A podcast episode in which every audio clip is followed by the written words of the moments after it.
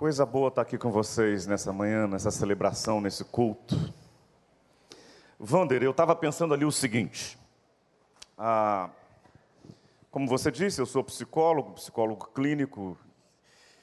E se eu morasse aqui no Rio de Janeiro, se eu fosse membro aqui desta igreja, primeira do Recreio, eu ia gravar um vídeo e eu ia subir esse vídeo no YouTube e esse vídeo seria mais ou menos assim: Eu sou o Paulo Eduardo. Não sei se vocês já viram alguma coisa parecida. Eu sou casado com Jaqueline. Eu sou muito feliz no meu casamento. Eu tenho duas filhas lindas, maravilhosas. Eu sou psicólogo, sou psicólogo clínico. Eu sou um vencedor. Eu sou a primeira batista do recreio. Isso. Faça esse vídeo. Acho que você tem motivos de sobra para se orgulhar da sua igreja. Tá bom? Todo mundo que está aqui, que concorda comigo, diga amém. Isso. Então eu vou procurar aí para ver se conheço muita gente dessa igreja. Quero ver se você vai fazer isso, tá? Vamos lá, Lucas capítulo 1.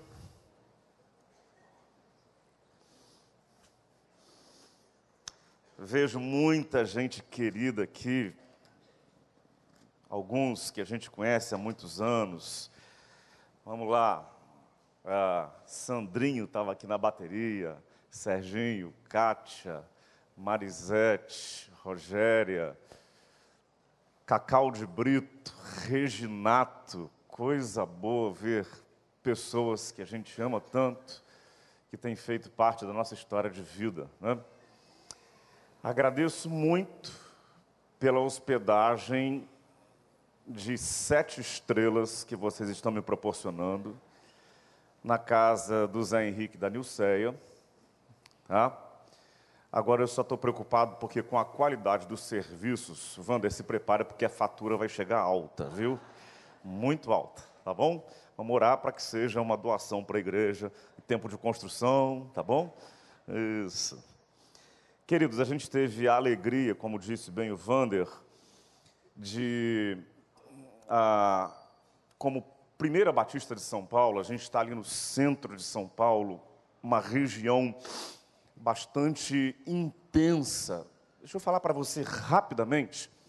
Ah, o centro de São Paulo ele é bem diferente do centro velho da maioria das grandes cidades centro do Rio de Janeiro, essa hora, pouquíssimas pessoas, assim, Salvador, Belo Horizonte. O centro de São Paulo, não. O centro de São Paulo, ele tem uma densidade demográfica muito grande. Você vai no centro de São Paulo, agora tem muita gente, hoje, domingo, muita gente nas ruas, muita gente que mora lá e problemas sociais bastante intensos. Uh, um deles, que sem dúvida alguma é o mais conhecido, conhecido no Brasil inteiro e fora do Brasil, é a Cracolândia. E quando a gente foi para lá há 14 anos, a gente entendeu claramente da parte de Deus que a igreja tem um ministério naquele lugar. E aí, como eu mencionei ontem aqui, a gente tem um santo orgulho de poder dizer a Cristolândia, que hoje está no Brasil inteiro, é uma obra feita pelos batistas do Brasil, Missões Nacionais, Fernando Brandão, uma coisa linda. É, é uma espécie de um santo orgulho, eu confesso. Nasceu lá na Primeira de São Paulo, foi no púlpito da Primeira de São Paulo que há quase 11 anos foi dito pela primeira vez: a Cracolândia vai virar Cristolândia. Você pode repetir isso comigo? A gente fez isso ontem à noite, vamos falar juntos? A Cracolândia vai virar Cristolândia. E de lá para cá, milhares de pessoas têm sido abençoadas, libertas, transformadas pelo Senhor. Ah, eu escrevi este livro, Cristolândia, Esperança na Cracolândia. É um registro de como tudo começou, com relatos de várias experiências, algumas delas provavelmente eu mencionarei agora para os irmãos. E ele está ali à sua disposição. Se você adquirir, ah, eu entendo que vai ser uma leitura bastante edificante para você. E aquilo que também eu mencionei ontem à noite, eu faço questão de registrar, não entenda como sendo um livro específico para alguém que lida diretamente com o problema da dependência química, um filho ou a própria pessoa. Não. A gente procura descrever tudo numa linguagem o menos ah, religiosa possível, para que pessoas que não fazem parte do nosso métier, do nosso ambiente, entendam daquilo que está acontecendo e entendam um pouco da manifestação do poder de Deus. Está ali apenas R$ reais e você adquirindo, você contribui efetivamente com esse ministério, ok, queridos? Vamos lá, Lucas capítulo 1. Nós leremos alguns versos, Lucas capítulo 1, apenas alguns versos, a partir do verso 26. No sexto mês, foi o anjo Gabriel enviado da parte de Deus para uma cidade da Galiléia chamada Nazaré. Uma virgem desposada com um certo homem da casa de Davi, cujo nome era José. A virgem chamava-se Maria. E entrando o anjo onde ela estava, disse: Alegra-te, muito favorecida o Senhor é contigo. Agora observem bem o verso 29. Ela, porém, ao ouvir esta palavra, perturbou-se muito e pôs-se a pensar no que significaria esta saudação. E pôs-se a pensar no que significaria esta saudação. Agora vamos para o verso 39. Naqueles dias, dispondo-se Maria, foi apressadamente à região montanhosa, a uma cidade de Judá, e entrou na casa de Zacarias e saudou Isabel. Ouvindo esta saudação de Maria, a criança lhe estremeceu no ventre. Então Isabel ficou possuída do Espírito Santo. Agora vamos para o capítulo 2. Capítulo 2.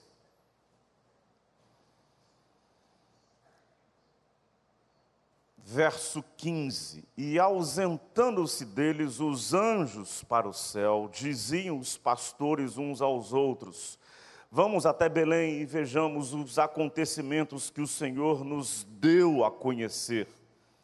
Foram apressadamente e acharam Maria e José e a criança deitada na manjedoura, e vendo, divulgaram o que lhes tinha sido dito a respeito do menino. Todos os que ouviram se admiraram das coisas referidas pelos pastores. Maria, porém, guardava todas essas coisas meditando-as no seu coração. Maria, porém, guardava todas essas coisas, meditando-as no seu coração.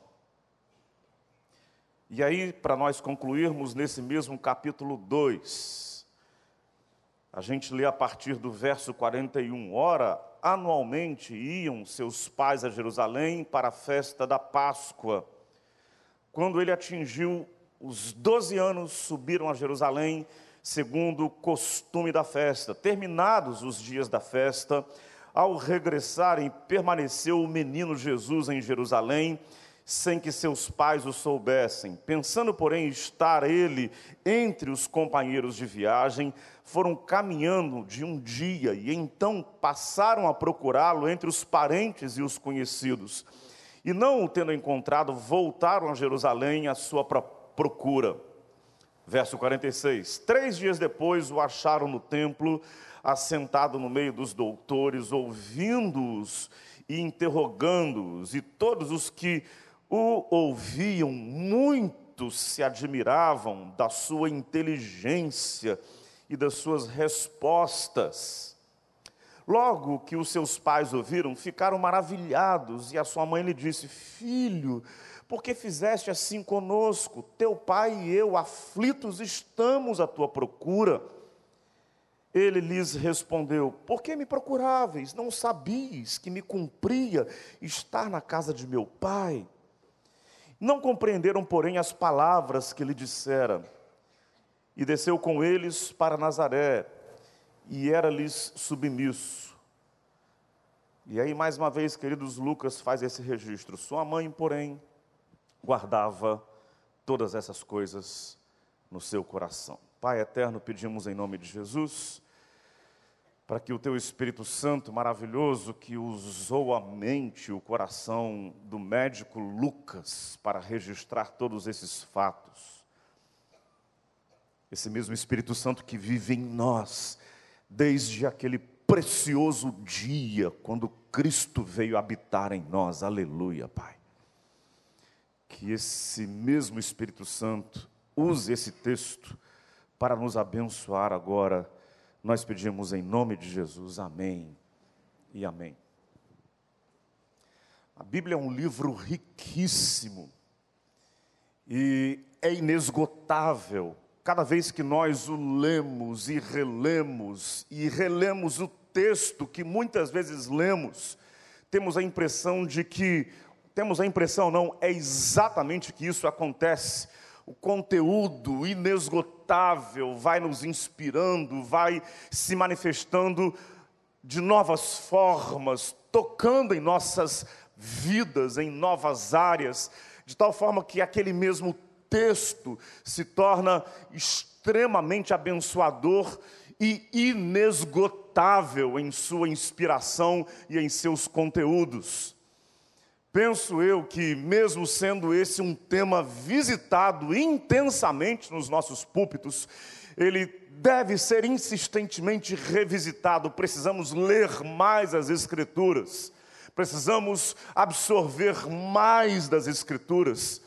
Como disse Billy Graham, a Bíblia é um livro inesgotável, e ele disse: leia a Bíblia para ser salvo. Leia a Bíblia para ser santo, mas também leia a Bíblia para ser sábio. Eu acho isso interessantíssimo.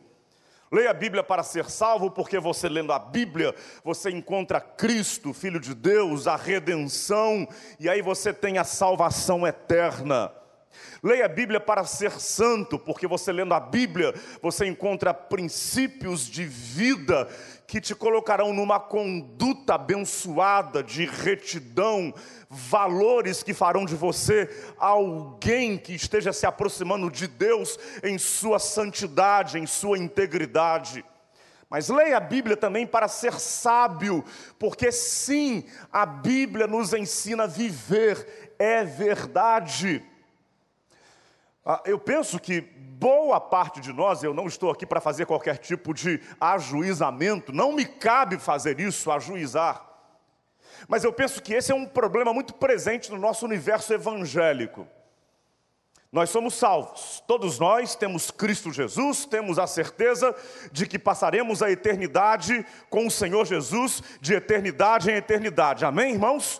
Vamos lá, a sepultura não é a nossa residência final, a nossa residência final não será junto com os demônios, a nossa residência final será junto com o Senhor no céu, aleluia, irmãos. Pois bem, esse passo todos nós crentes damos. O segundo passo, leia a Bíblia para ser santo, certamente um grupo menor, ou seja, nem todos os crentes dão esse passo.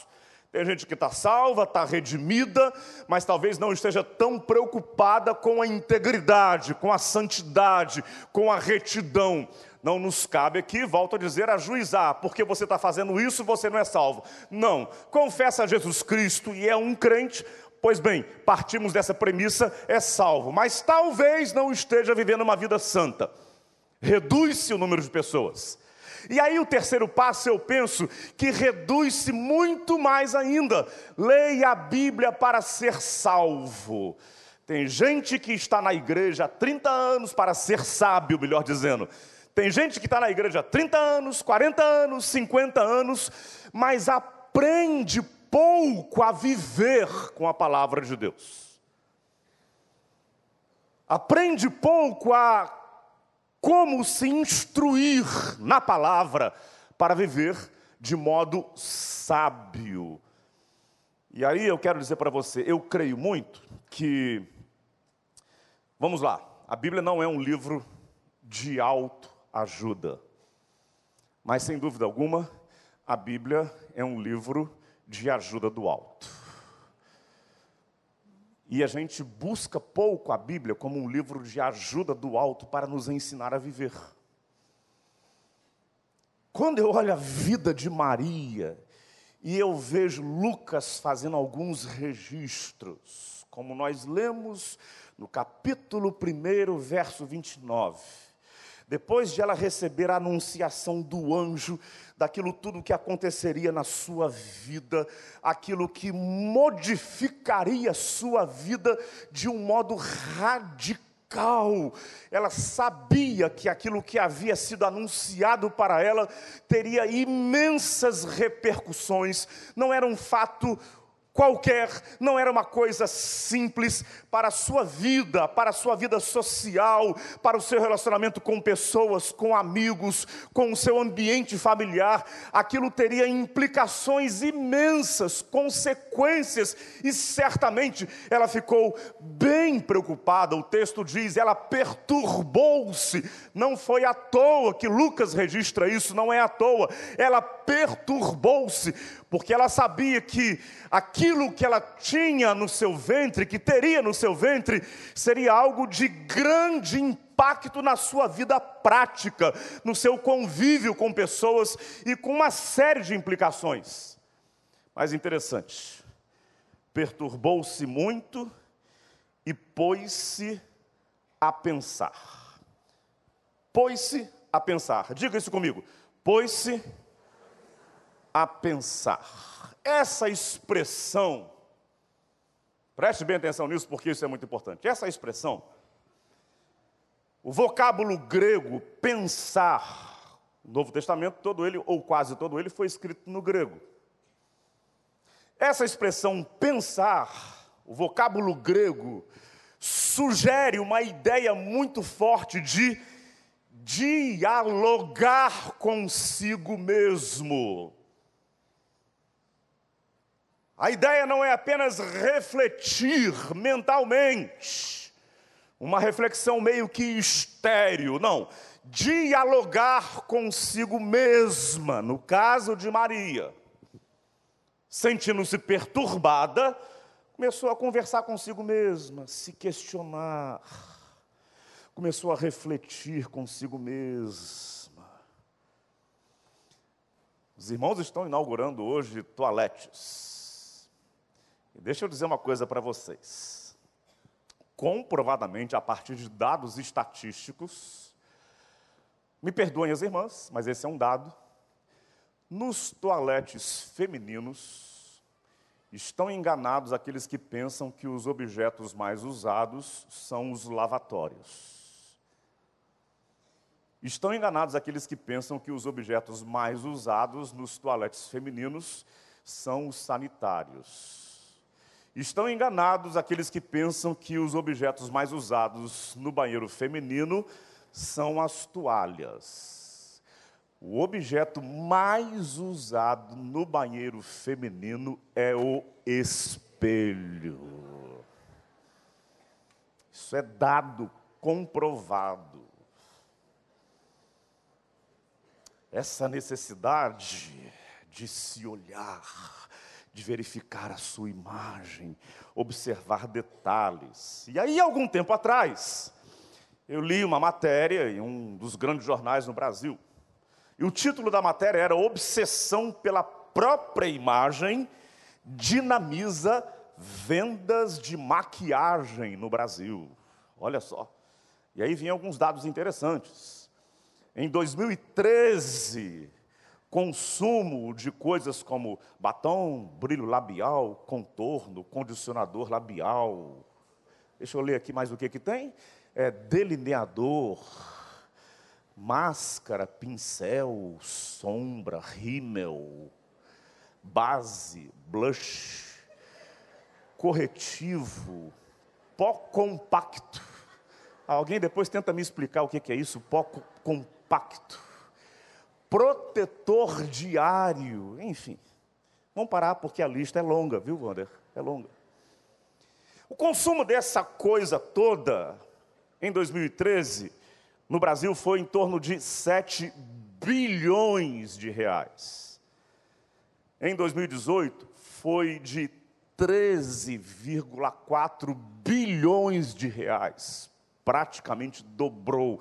Em tempos de crise, o cuidado com a imagem não sofreu as consequências desse tempo. Mas eu quero dizer o seguinte: vamos lá, vamos dar uma colher de chá para as irmãzinhas aqui. Isso não é uma questão só do sexo feminino. A quantidade de homens metrosexuais está cada vez maior, né? Isso. Confesso aos irmãos, a, a vaidade acaba afetando os homens também. E não me incomodo muito com isso. Mas, se eu pudesse, se tivesse condições hoje, eu resolveria esse problema que fica desse modo mais nítido para os irmãos, tá certo? Mas hoje eu tenho outras prioridades e essa, sem dúvida alguma, é, está lá no final da minha, da minha lista de coisas a serem feitas. Tá? Por que, é que eu estou dizendo tudo isso para vocês? Porque eu penso que a gente deve tomar essa obsessão pela imagem, pela aparência, de se olhar constantemente no espelho e gastar tempo, investir dinheiro, investir e investir muito, mesmo em tempos de crise, a gente continua gastando, investindo, investindo muito nessa área.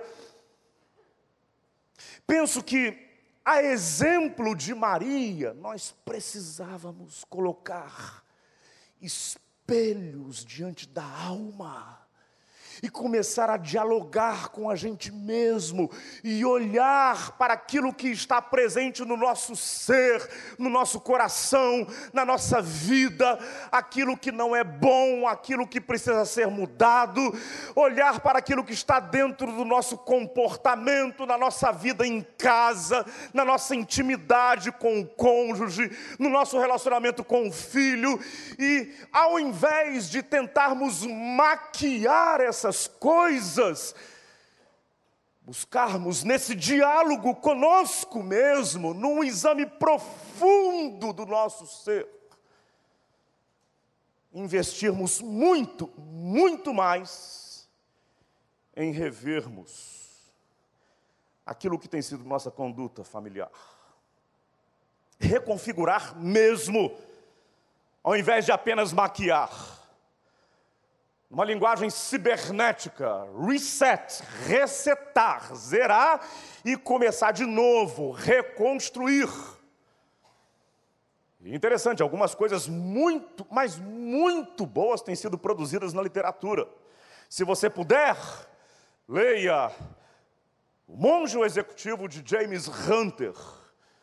Ele, através de uma ficção acerca da sua própria vida, mostra o quanto que é importante de tempos em tempos a gente fazer uma pausa, um tempo sabático, se olhar no espelho e rever e reconsiderar.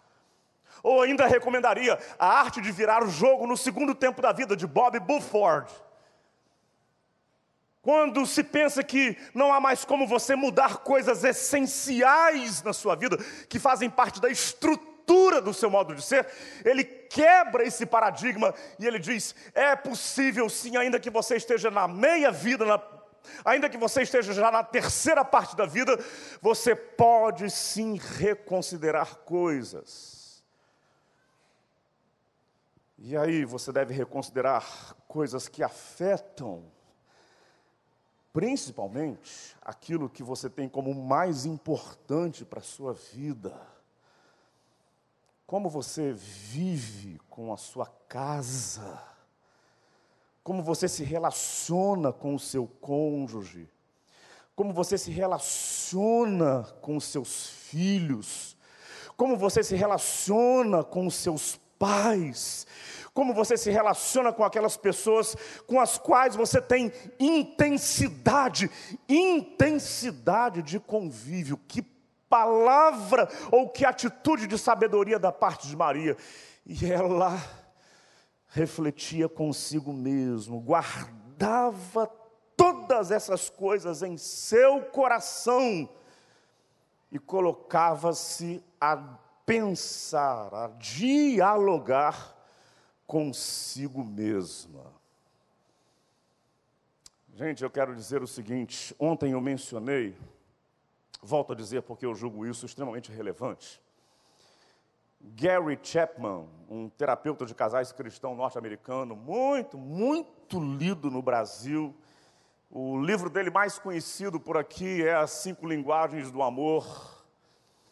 E ele menciona um dado que é extremamente relevante. Ele diz o seguinte: em tempos anteriores, os motivos mais clássicos que geravam crise conjugal, que geravam separações, divórcio, eram a, a, infidelidade, a traição, ou então uma crise financeira muito grande, a família não resistiu e houve então uma fratura na família, porque a família não conseguiu conviver com a queda drástica no padrão de vida. Eram coisas que eram consideradas motivos reais que geravam separação ou crise conjugal. E hoje não, hoje não diz Gary Chapman. Hoje, a incidência de crises e separações, sem que tenha acontecido um, uma traição, sem que tenha acontecido uma crise financeira, absolutamente nada disso. Mas o casal está em crise. Por quê? Porque não se suportam mais. A família é um caos, porque pai e filhos, mãe e filhos se relacionam muito mal dentro de casa. Isso é cada vez mais realidade, cada vez mais presente. E aí, querido irmão, você vive uma vida íntegra. E aí, querido irmão, você vive uma vida correta, de santidade. Você vive uma vida muito de acordo com os padrões cristãos, Bíblia, palavra de Deus, integrado, imerso na igreja, imerso na vida eclesiástica. E ninguém pode dizer a seu respeito: olha, ele está em pecado. Chavão, nosso evangélico, está em pecado. Não, não, não existe isso. Mas talvez a forma como você se relaciona com o seu cônjuge, com a sua família, com seus filhos, é possível que a sua casa esteja sofrendo e é possível que o seu cônjuge esteja dizendo: como está difícil esse convívio dentro de casa. Como está difícil. Mas o que está acontecendo? Não tem pecado, nunca fiz nada de errado, sou fiel, cuido da família, cuido dos filhos, sou muito zeloso no cuidado com as coisas da casa, na manutenção.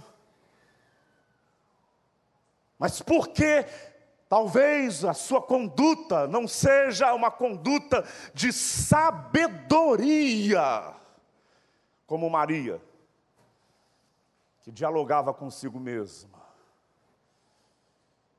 Talvez as coisas na sua casa não estejam nada, nada, nada bem. E sabe por que, é que eu insisto em dizer isso? Eu reconheço que eu estou gastando um tempo um pouco maior nessa primeira parte do meu sermão. E também eu reconheço que não é muito agradável ouvir isso que eu estou dizendo, eu reconheço. Mas eu estou insistindo nisso, porque eu sei que essa é uma das áreas de maior dificuldade para nós.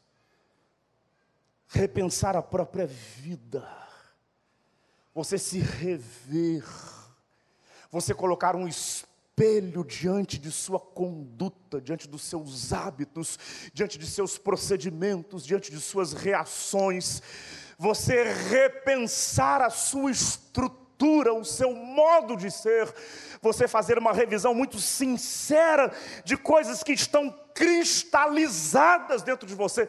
Isso é dificílimo, dificílimo de fazermos.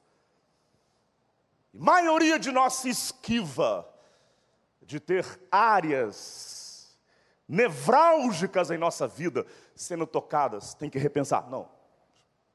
Isso acontece muito em clínica, a gente sabe disso. Quando a clínica começa a avançar e começa a chegar numa área da vida da pessoa que incomoda muito, muito frequentemente, o paciente, ó, ah, eu não posso vir na semana que vem porque eu tenho médico, na outra semana eu vou viajar. Na verdade, não tem médico, na verdade, o motivo real não é viagem, na verdade, o motivo real dessa fuga é a seguinte: não quero que coisas que precisam ser mexidas e tocadas em mim, coisas que doem, que sejam tocadas, não quero.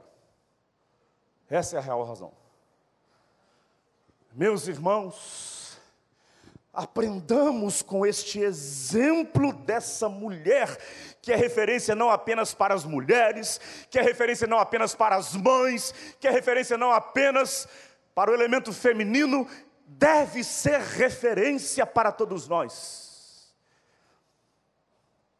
Dialoguemos conosco, repense a sua própria vida, repense coisas que estão presentes na sua vida e que hoje não são abençoadoras. Eu digo isso para você, em nome de Jesus. Amém, irmãos? Amém. Interessante, os versos 51 e 52. Lá do capítulo 2. E a sua mãe guardava todas. Vamos ler todos juntos, irmãos? Leamos juntos, está em tela, vamos lá. E sua mãe guardava todas essas coisas em seu coração. E crescia Jesus em sabedoria, em estatura e em graça diante de Deus e dos homens. Jesus crescia em sabedoria, glória a Deus, ele era o filho de Deus, amém, igreja? Jesus Cristo crescia em estatura, ele tinha a sua divindade muito presente nele. Concílio de Nicéia 325, Jesus era perfeitamente homem, perfeitamente Deus, não era metade homem, metade Deus, não era parte divina, parte humana, não, Jesus era completamente homem e completamente Deus. Glória a Deus por isso, e por isso ele era cheio de sabedoria. Aleluia. Mas sabe também porque Jesus era cheio de sabedoria? Posso te afirmar. Ele era cheio de sabedoria porque a sua mãe era uma mulher sábia. Era uma mulher sábia. Por isso que eu coloco ali aquele também, pode soar até meio estranho. Jaqueline olhou as telas para mim antes para verificar, né? E o meu crivo final é ela, né? E ela disse: Bem, esse também aqui está meio errado como ela manda, né? Então eu tive que olhar bem. Mas eu expliquei para ela: não, vou explicar na hora porque esse também. Jesus era cheio de sabedoria? Também, ou seja, ele era Deus. O Espírito de Deus habitava abundantemente sobre ele, mas ele era cheio de sabedoria também, porque a sua mãe era uma mulher cheia de sabedoria. Observe bem, Lucas, o autor desse texto, médico Lucas, que escreveu, depois de apurar detalhadamente tudo acerca de Jesus, escreveu a Teófilo com o seu olhar clínico, formatado pela sua formação como médico, ele via detalhes, muito mais do que João, muito mais do que Mateus, muito mais do que Marcos. Ele coloca, e eu tenho certeza, meus irmãos, que não como mera coincidência, ele coloca essas duas informações seguidas, imediatamente uma após a outra. Sua mãe guardava todas essas coisas em seu coração. Qual é o resultado disso? Ela guardava, ela ponderava, era uma mulher que refletia, que se questionava, que dialogava consigo mesma, que não falava precipitadamente, que não falava coisas que não edificariam qual é o resultado dessa sabedoria de Maria? O resultado disso era o quê? Está aí, verso 52. E Jesus crescia em sabedoria. Aleluia. Resultado imediato. Ela era mulher sábia e o seu filho era sábio, crescia em sabedoria. Irmãos, Bíblia nos faz uma afirmação preciosíssima sobre os nossos filhos. Sim, eu creio que Deus nos concede bens, eu creio que Deus nos concede recursos, eu creio, não sou a favor do chamado evangelho da prosperidade, que faz da fé um business, faz da igreja um negócio, é um mercadejamento da fé. Não concordo com isso e tenho dificuldades imensas com aqueles que são os chamados profetas da prosperidade. Não concordo. Mas eu creio que Deus supre, Deus abençoa a mesa, amém, irmãos? Deus abençoa a nossa mesa. Ora, peça ao Senhor para que Ele te abençoe, peça a Deus para que te dê mesa farta, peça a Deus para que te faça prosperar na sua vida profissional, peça a Deus para que te dê bens, isso é legítimo, não há pecado em você querer ter fartura, não há transgressão intrínseca a isso, peça ao Senhor para que te dê fartura. No entanto, a Bíblia faz uma afirmação singular: qual é a herança que nós recebemos de Deus? Qual é a herança que nesta vida material, o que é que nós recebemos de Deus que é biblicamente qualificado, definido como herança? Os filhos, o que, irmãos? São herança do Senhor. Isso aí. E eu quero dizer para você que essa é uma coisa que tem estado muito presente na, na minha vida, nas minhas preocupações. E isso tem feito eu devotar parcela significativa do meu olhar, das minhas preocupações para as minhas filhas. Sabe por quê, irmãos? Eu faço cada vez mais aquela afirmação: eu não gerei filhas para ajudar a povoar o inferno, eu gerei filhas para ajudar a povoar o céu, e as minhas filhas pertencem ao Senhor Jesus, e não admito que seja diferente disso. E aí, com muita frequência, nas madrugadas da minha casa, eu tenho, eu tenho um comportamento até meio, meio estranho. Eu reconheço. Como eu disse ontem, nossas duas filhas hoje moram a 8 mil quilômetros da gente.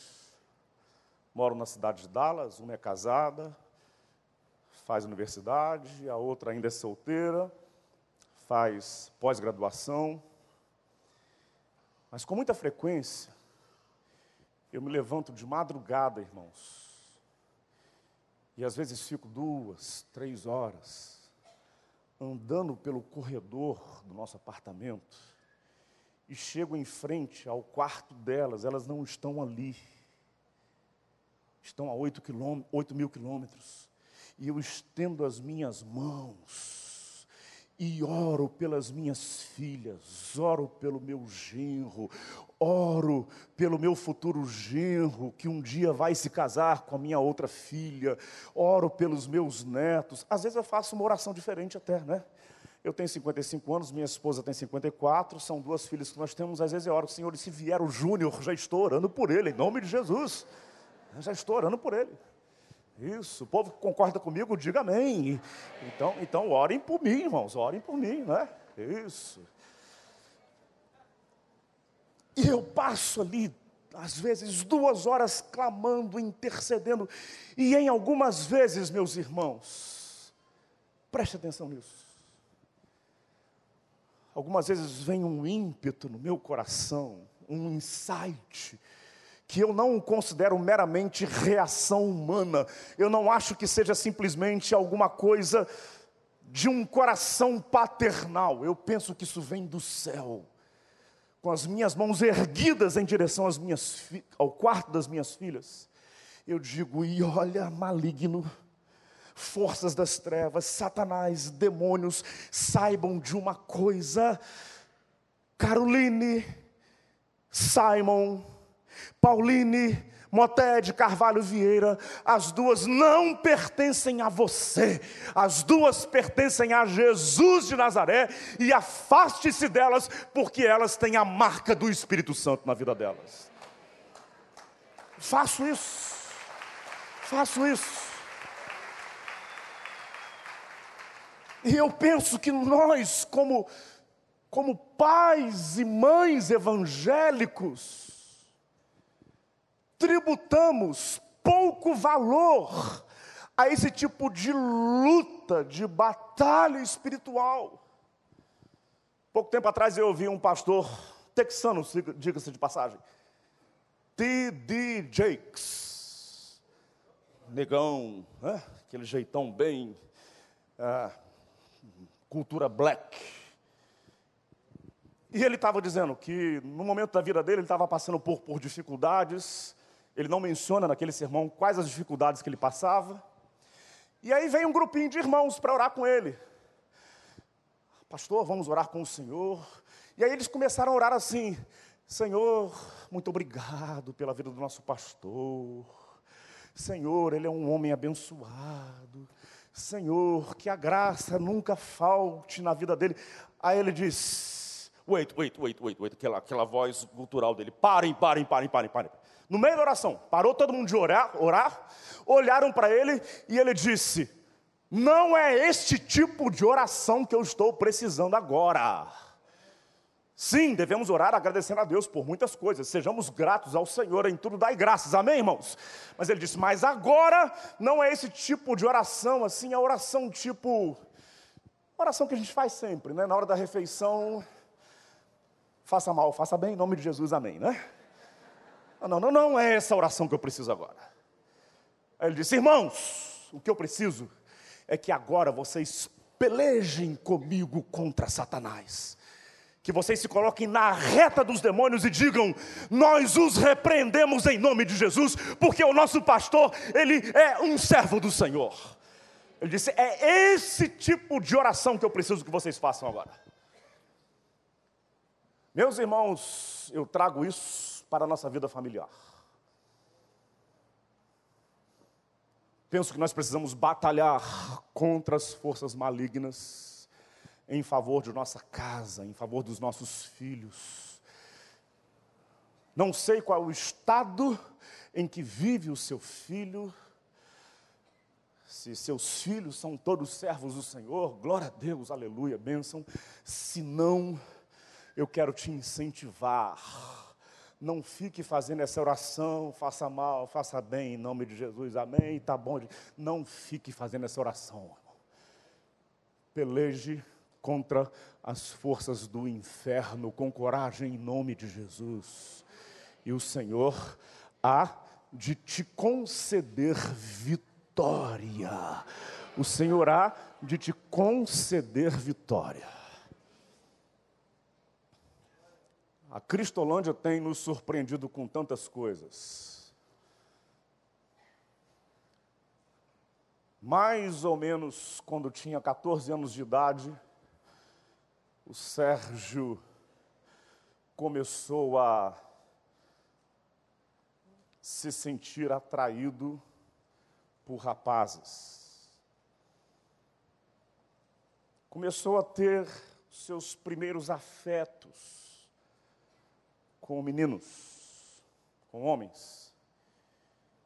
E aí o tempo foi passando, vieram então as relações sexuais consumadas. 16, 17 anos, já com seu vestuário, seus cabelos, a sua forma de ser bastante metamorfoseados, com um jeito bastante afeminado ele começou a fazer implantes de silicone nos glúteos, nas mamas. Mas como aquilo não estava dando o resultado que ele queria, um dia chegou a colocar próteses de silicone. E as fotos são testemunhas inquestionáveis desse seu tempo. E aí o Sérgio já entre aspas, com a sua aparência totalmente feminina, começou a fazer uso do seu corpo para sobreviver. Começou a se prostituir. A certa altura da sua caminhada, como alguém que vivia do próprio corpo, surgiu uma oportunidade para ele fazer um upgrade, uma melhora na sua condição. Alguém disse para ele: Olha, se você for para a Europa, vai ganhar muito mais, vai ganhar em euro. E aí levaram ele para a Europa. Inicialmente ele começou a viver em Barcelona. Pouco tempo depois ele foi para Roma, na Itália. E tinha ali em frente ao Coliseu, nas madrugadas, o seu point. Até que um dia um italiano saiu com ele uma vez, gostou muito, voltou a segunda vez, gostou muito, voltou a terceira vez. Lá para a quarta, quinta vez, o italiano disse: Olha, eu quero levar você para casa. E levou para casa. Entre aspas, se apaixonou pelo Sérgio e propôs casar-se com ele. E aí a família disse: tá bom, a gente só aceita que você se case com o rapaz, a moça, se ele fizer a cirurgia, volto a dizer, entre aspas, de mudança de sexo. Ninguém muda de sexo. Faz-se mutilações e aberrações no corpo, na anatomia humana. Não há mudança de sexo. Sérgio, então, recusou-se a fazer a cirurgia, houve o rompimento. Pouco tempo depois, ele voltou para o Brasil e foi morar no centro de São Paulo. Morando no centro de São Paulo, voltou a vender o seu corpo, era o seu business. E vendendo o seu corpo no centro de São Paulo, ele conheceu o crack. E o crack começou a levá-lo para um fosso que ele desconhecia. Porque aquele que é dependente do crack, irmãos, não existem meios termos. O dependente do crack, ele é destruído em sua autoestima. Me perdoe o constrangimento, o usuário do crack que vive na rua, até hábitos elementares de despir-se parcialmente, para as suas necessidades fisiológicas, ele não tem esse hábito mais. As coisas são todas feitas na roupa, assim, andando, sentado, como está. E aí o seu estado de degradação e destruição da sua autoestima começou a avançar a tal ponto de que se tornou cada vez mais difícil que pessoas quisessem se relacionar com ele. Não podia mais viver onde vivia, num hotel, onde ele foi morar, foi morar na Cracolândia. Sentado nas ruas da Cracolândia, um dia, alguém cutucou, rapaz, estão sabendo aí, está sabendo aí, tem um negócio novo dos crentes aí. Que negócio é esse de crente aí? Ele falou assim, é um negócio aí, um tal de Cristolândia, não sei lá o quê. Num primeiro momento, ele não tributou a devida atenção, tempos depois, e aí pessoas que estavam presentes relatam isso com precisão ele entrou na Cristolândia quase que em passos de marcha, de tão definido que ele estava. E quando ele chegou na frente, próximo àquilo que é o púlpito, ele colocou literalmente o seu rosto no chão e começou a gritar: Jesus, se o Senhor existe, muda minha vida. Aos berros, e naquele dia o Cristo da Cristolândia entrou no coração do Sérgio. Louvado seja o nome do Senhor. Mas, mas tem mais um detalhe que eu quero contar para vocês. Aproximadamente três meses depois eu estava batizando o Sérgio, ainda com as próteses. Ele amarrava uma, uma atadura, apertava, porque ele não queria se sentir constrangido. Pastor, eu posso ser batizado assim mesmo? Lógico, pode foi batizado. Tempos depois, as próteses foram tiradas. Um ano e meio depois, a gente oficiava no púlpito da primeira igreja batista de São Paulo o casamento do Sérgio com a sua esposa Miriam. E aí, Hoje o Sérgio está quase concluindo o seu curso de formação para missões e será um missionário dos batistas brasileiros. Das ruas da Cracolândia, um travesti pregador do Evangelho, um ex-travesti. Mas onde eu quero chegar com você? No dia do casamento do Sérgio, sua mãezinha, agora um ano e meio, dois anos já na glória com o Senhor, pequenininha, com o rosto todo retalhado de rugas, chorava que não tinha como conter. Quando ela chegou perto de mim, puxou meu paletó, chega aqui, pastor, chega aqui, pastor. Eu abaixei, ela disse: O Senhor está me dando a vitória. Foram 30 anos de oração. 30 anos de oração, de peleja contra Satanás. E o Senhor está me dando a vitória, glória a Deus. 30 anos de peleja contra Satanás.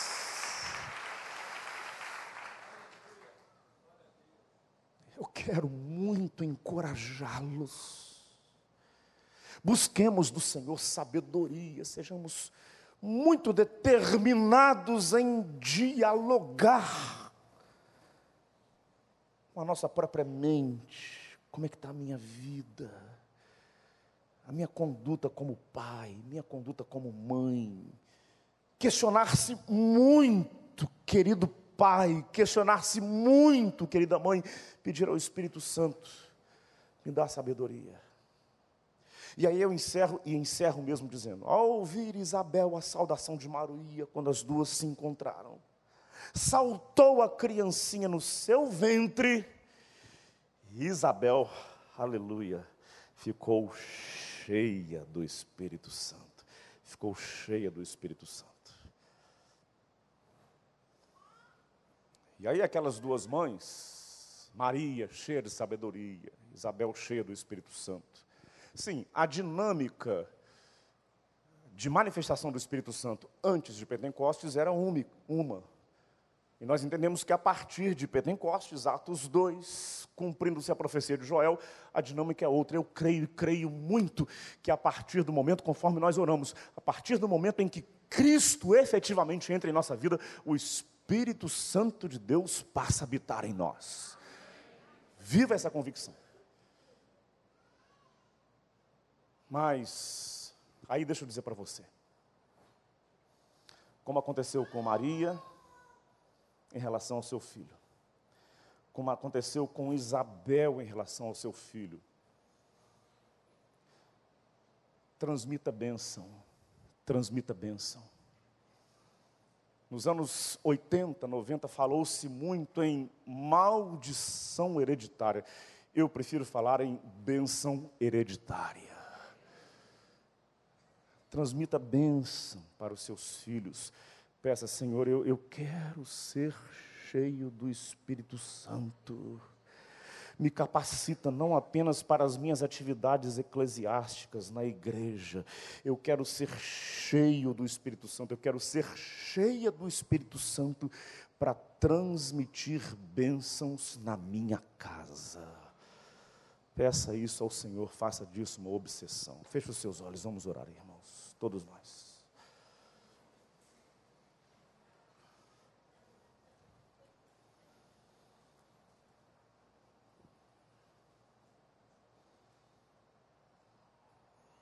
afirme diante do Senhor e para si mesma, para si mesmo, eu não gerei filhos para ajudar a povoar o inferno.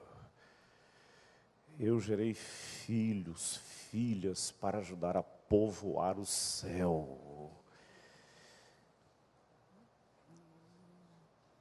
Senhor, eu quero ser um pai obstinado por isso, eu quero ser uma mãe irreversivelmente obcecada por isso. Meus filhos são do Senhor, a despeito de como eles estejam hoje. Faz esta obra na vida dos meus filhos.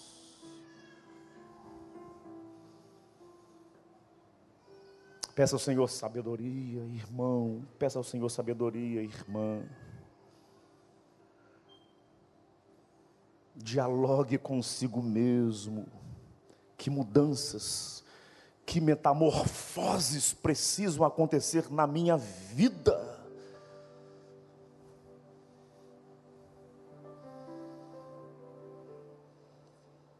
Peça ao Senhor, Espírito de Deus, me concede autoridade sobre os meus filhos para abençoá-los.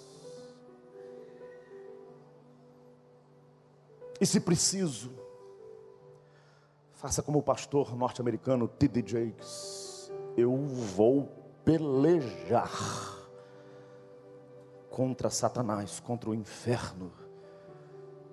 Não permitirei que o maligno arraste os meus filhos. Senhor Deus, eu te agradeço imensamente pela vida de Maria, pelo exemplo que esta mulher, no qual ela se constitui para nós, Senhor. Senhor, aquele texto que adianta o homem ganhar a sua vida e perder a sua alma que me adianta, Senhor Deus, ganhar o mundo inteiro e perder as minhas filhas? Que me adianta, Senhor? As minhas filhas são do Senhor, os nossos filhos são do Senhor, Pai. Herança do Senhor, e que os nossos filhos estejam inteiramente debaixo da condução e do poder do Teu Espírito Santo, Pai. Eu clamo a Ti, Senhor, em nome de Jesus. Amém. Amém. Vamos ficar de pé, irmãos. Vamos cantar essa última canção. Eu quero dizer, me perdoe, Wander, falar isso, o mesmo que eu disse ontem. Às vezes, por nós repetirmos algumas coisas, a gente acaba reduzindo, esvaziando o significado delas. Não podemos cometer esse erro. Jesus disse: A minha casa será chamada o que, irmãos? Casa. Então, se você tem uma necessidade muito contundente de oração acerca do seu filho, acerca da sua filha, acerca de um neto, traga o nome do seu filho agora no altar do Senhor, e esta igreja vai clamar pelo seu neto, pelo seu filho, por sua filha. Enquanto a gente canta, irmão, sem timidez, chegue aqui, porque nós vamos clamar para que a sua descendência seja abençoada pelo Senhor. Vamos cantar.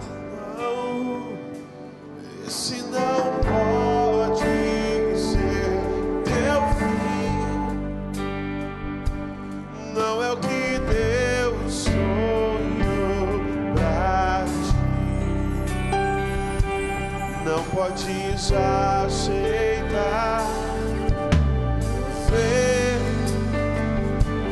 tua família se acabar tua esperança se apagar, tua fé escurecer.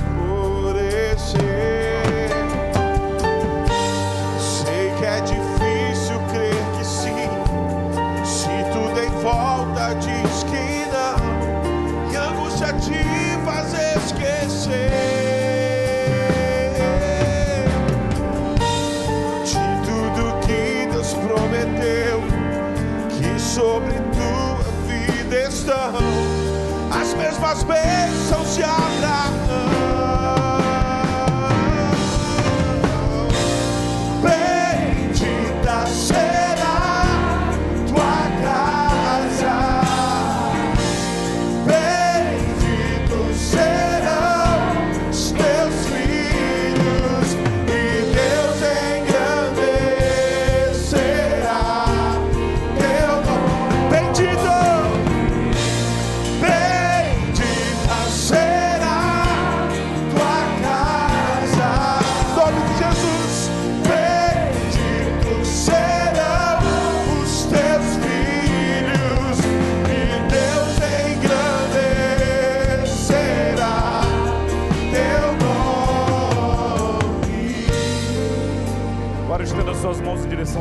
pais, a esses avós que estão aqui. Toda a igreja, toda a igreja. Não despreze a oração de uma igreja.